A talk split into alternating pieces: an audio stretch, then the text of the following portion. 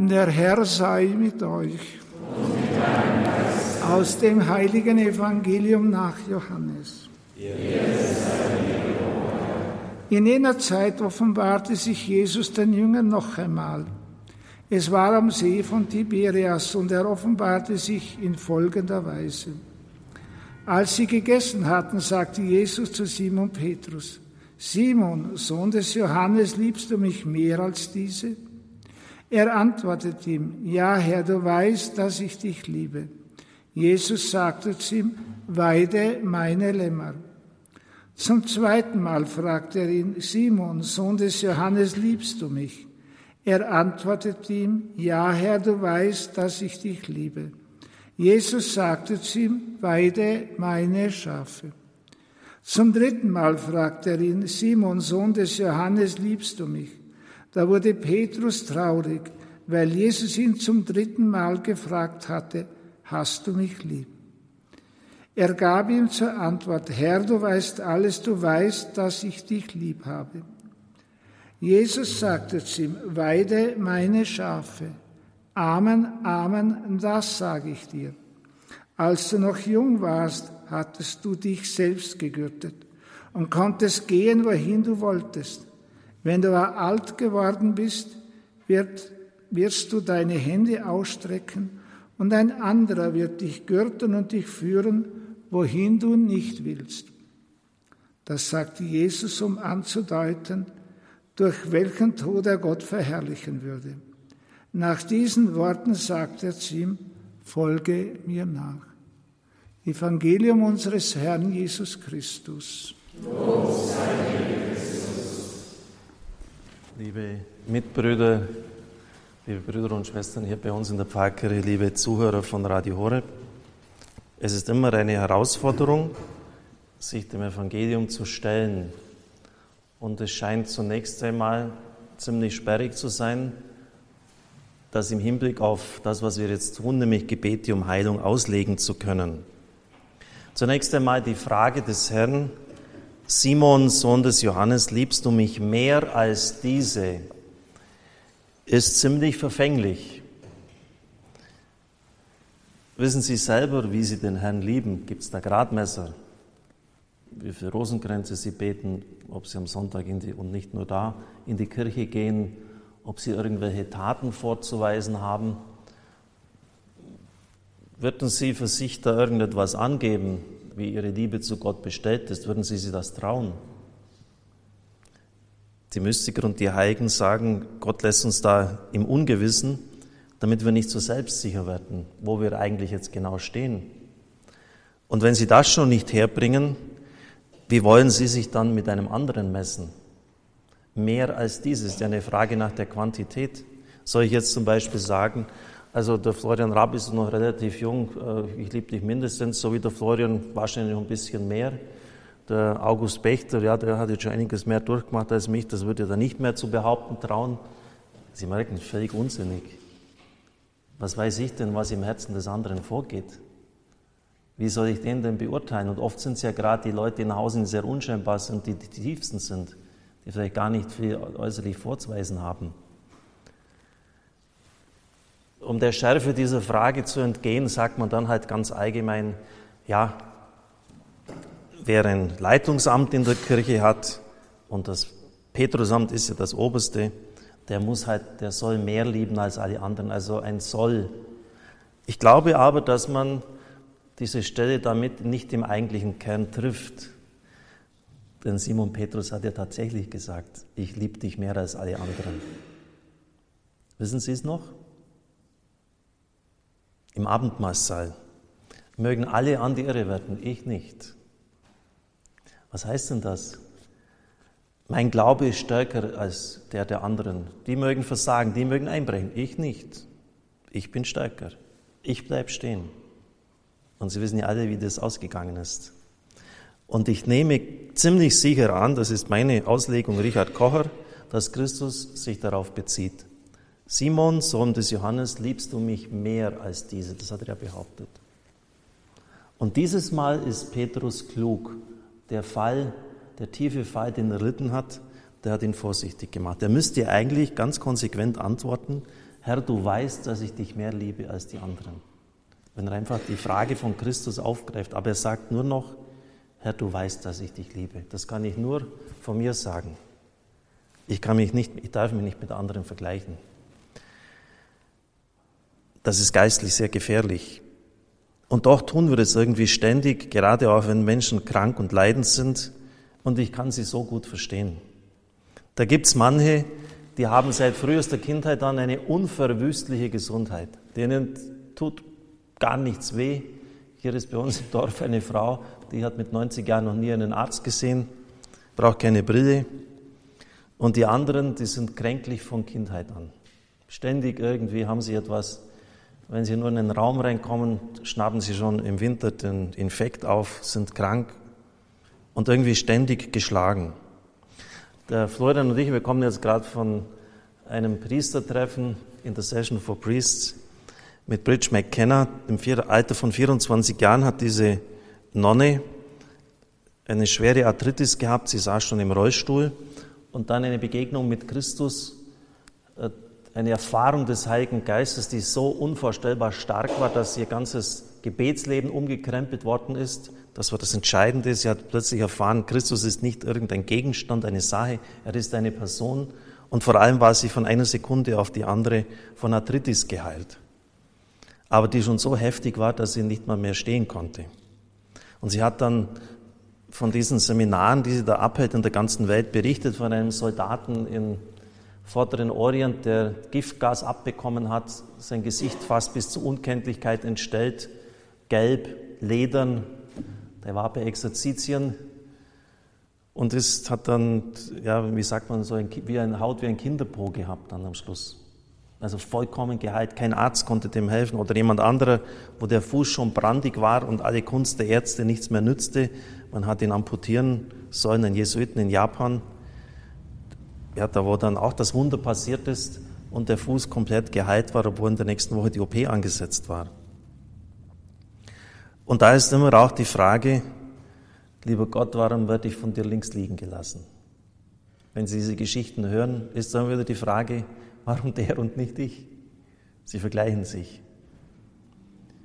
Menschlich so verständlich. Ich habe zum Beispiel auch bestimmte Dinge, wo ich schon seit zwölf Jahren den Herrn bitte, dass er etwas mal tut und ein Außendienst scheint sich nichts zu tun. Und da ist sicher das Vertrauen geprüft. Und auch jetzt nochmal auf Bridge, Schwester Bridge einzugehen. Sie hat dann eine heftige Nervenentzündung im Gesicht gehabt und hat dann immer so gezuckt und geblinzelt. Hat sie gesagt, das ist sehr peinlich, weil sie Männern gegenüber, das, das kam oft wie eine Anmache rüber, hat also zugeblinzelt, die Schwester. Gell? Und das war ja wirklich das Letzte, was sie im Sinn gehabt hat. Und das hat sie zehn Jahre gehabt und sie kennt die die Leute mit wirklich unvorstellbar großen Heilungsgaben, evangelisch, katholisch, die haben alle über sie gebetet, nichts hat genützt. Und dann war sie einmal richtig frustriert, ist in die Kapelle gegangen, Herr, was willst du denn eigentlich jetzt? Äh, jetzt mach halt und tu mal. Und dann hat sie klar die Stimme gehört, geh zum Nervenarzt, geh zu dem, dem, dem Neurochirurg. Und da hat man dann fünf Stunden sie operiert und hat es gerichtet. Also Gott wirkt auch durch die Ärzte, meine Lieben. Und sie hat immer das Wunder gewollt. Gell? Und war eine ziemlich anspruchsvolle fünfstündige OP. Und die haben tatsächlich es irgendwie in den Griff bekommen, dass diese, das ist ja sehr schmerzlich auch, dass dieser Nerv aufgehört hat zu stören. Und vielleicht hilft es Ihnen, wenn Sie einfach mal tief hineinhören in sich, Herr, was willst du mir damit sagen? Dass ich das jetzt habe? Was sind die Ursachen? Ich vertraue das jetzt dir an. Wenn du komplett heilen möchtest mit einem Schlag, tu es. Wenn nicht, nehme ich das auch an. Aber vergleichen Sie sich nicht. Das ist sehr schwer. Simon Petrus hat diese Lektion gelernt, er hat sich nicht mehr verglichen. Und wir vergleichen immer und sind dann oft neidisch auf jene, denen es halt gut geht. Aber es hat einen Sinn, warum die Situation bei ihnen so ist, wie sie ist. Ich habe jahrelang gebraucht, bis ich das einigermaßen, auch nur einigermaßen verstanden habe. Ich habe auch gedacht, ich muss fit sein als Programmchef und, und das darf doch jetzt nicht sein, das und, und lieber Gott, du brauchst mich doch noch. Und, aber er hat halt scheinbar nichts gemacht, scheinbar. In Wirklichkeit doch viel. Simon Petrus wird dreimal gefragt. Sie wissen, warum er dreimal gefragt wird, weil er. Ich höre nichts. Ja, klar, weil er Christus dreimal verleugnet hat. Und Papst Franziskus wird nicht müde, jetzt auch kürzlich wieder die Vater unser Bitte und führe uns nicht in Versuchung auszulegen. Und er sagt, es ist nicht der Vater, der uns in Versuchungen hineinstößt und der da Freude hat, wenn wir da da rumwursteln und nicht richtig vorwärts kommen. Im Gegenteil, er ist derjenige, der uns trägt, wie ein Vater hält. Das ist richtig, was der Papst sagt. Aber es ist, man muss auch die andere Seite sehen. Genesis 22,1 Gott stellte Abraham in Versuchung oder stellte ihn auf die Probe. Genauso bei Hiob. Und Christus hat dann nicht zu Simon Petrus gesagt, ich habe für dich gebetet, dass der Satan dich nicht in Versuchung führt, sondern er hat gesagt, dass dein Glaube nicht erlischt. Aber er hat ihm die Versuchung nicht abgenommen. Und schauen Sie, das ist genau das, was das hebräische Wort für Versuchung meint. Das Versuchung meint im Hebräischen von der Wortbedeutung her Erprobung der Stärke des Glaubens. Und das macht durchaus Sinn. Denn Simon Petrus hatte auf Illusionen gebaut. Er glaubte, wie stark er ist und alle anderen sind Versager, aber er nicht. Und für ihn war es unvorstellbar heilsam, dass er jetzt einmal so eingebrochen ist. Meinen Sie, dass es dem im späteren Leben noch so leicht gefallen ist, nachdem er selber Christus verleugnet hat, andere zu verurteilen, die das Gleiche tun? Er hat mit der Schwäche der anderen mitfühlen können. Er hat sich selbst als schwach erlebt und hat die Schwäche der anderen jetzt plötzlich von innen her verstehen können. Und das war unvorstellbar heilsam. Es war die Lektion seines Lebens schlechthin. Das hat ihm mehr geholfen als noch so viele Belobigungen und Beschönigungen. Er musste das einfach mal erleben, wie schwach er von sich aus ist. In einer Vision hat der Herr bei einem Heiligen gesagt, wenn du nicht gefallen wärst, wärst du ein unerträglicher Rechthaber geworden. Also in diesem Sinn, im recht verstandenen Sinn hat Gott das sogar gewollt und zugelassen, weil das für ihn heilsam war. Und in diesem Sinn machen Versuchungen auch Sinn, ohne dass sie jetzt gleich ein dämonisches Gottesbild bedienen. Und deshalb lassen, lassen wir das bitte so stehen und führe uns nicht in Versuchung. Äh, das hat tiefen Sinn.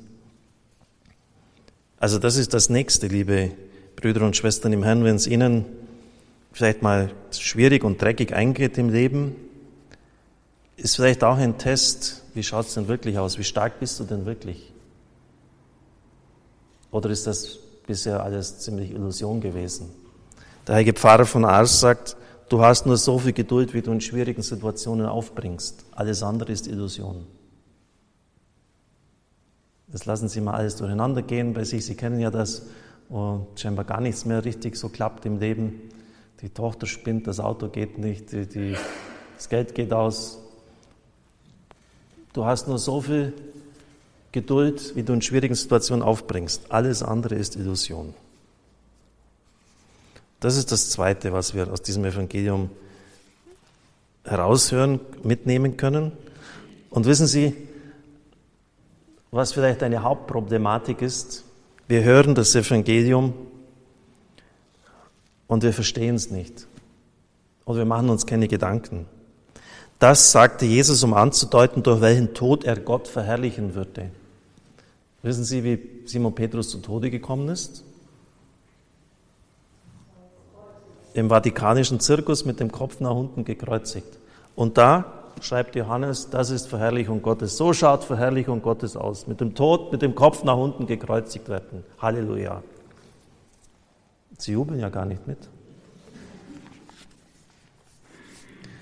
Ähm, Im Johannesevangelium, liebe Freunde, der hat eine wunderbare Theologie, das ist unglaublich, ist die Passion Christi total unter einem Aspekt durchdefiniert unter Verherrlichung. Ich werde in der Fastenzeit das nochmal ausführlicher Ihnen darlegen. Schon in Gethsemane geht's los. Die Soldaten kommen und er sagt, wen sucht ihr? Ich bin es und sie fallen zu Boden. Also der, der erhöhte Christus, der in seiner ganzen Vollmacht trotz der Passion vor ihnen stehende.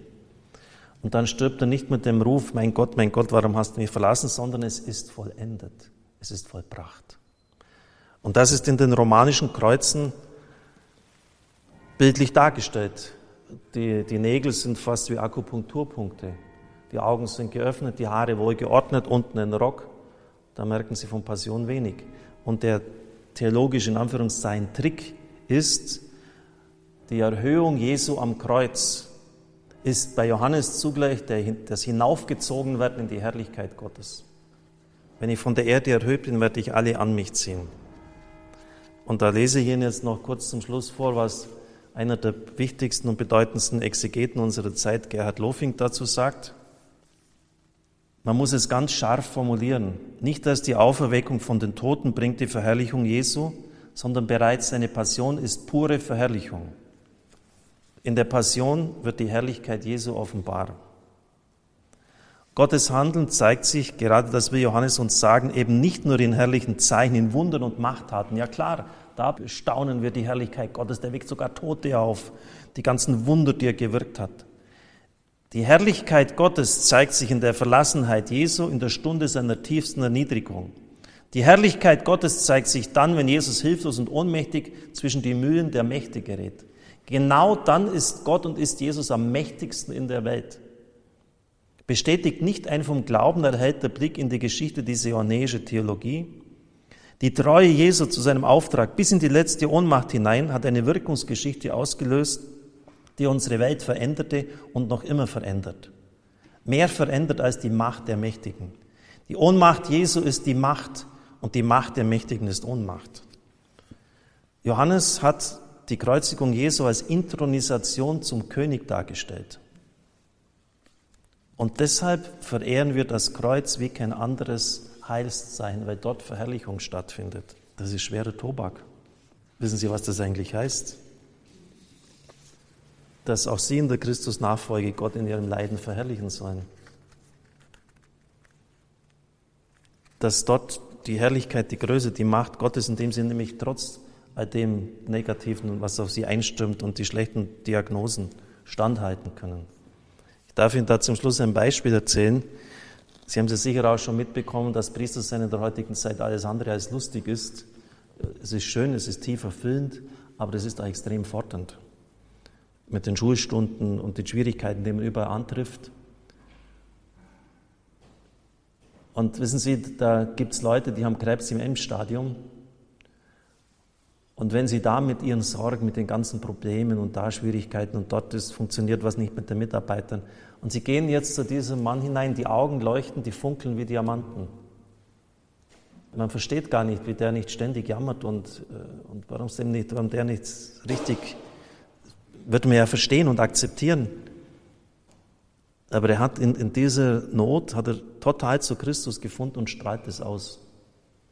Die, die beste Lektion für mich ist, solche Leute aufzusuchen und dann, dann bin ich so klein, dass ich das Schlüsselloch durchgehen kann, wieder, wenn ich von denen wieder weggehe. Wissen Sie, das ist Verherrlichung Gottes. Wenn so jemand, dass er sich ganz und gar auf Christus hin loslässt, und dann Christus transparent macht, da werden sie so klein mit ihren Sorgen. Also vielleicht einmal, äh, versuchen Sie einmal, das sind komplett andere Dimensionen, das wird Ihnen eigentlich sonst nirgends mehr verkündigt heute. Aber hier steht's. Das sagte Jesus, um anzudeuten, durch welchen Tod er Gott verherrlichen würde. Nach diesen Worten sagte er zu ihm, folge mir nach. Versuchen Sie es.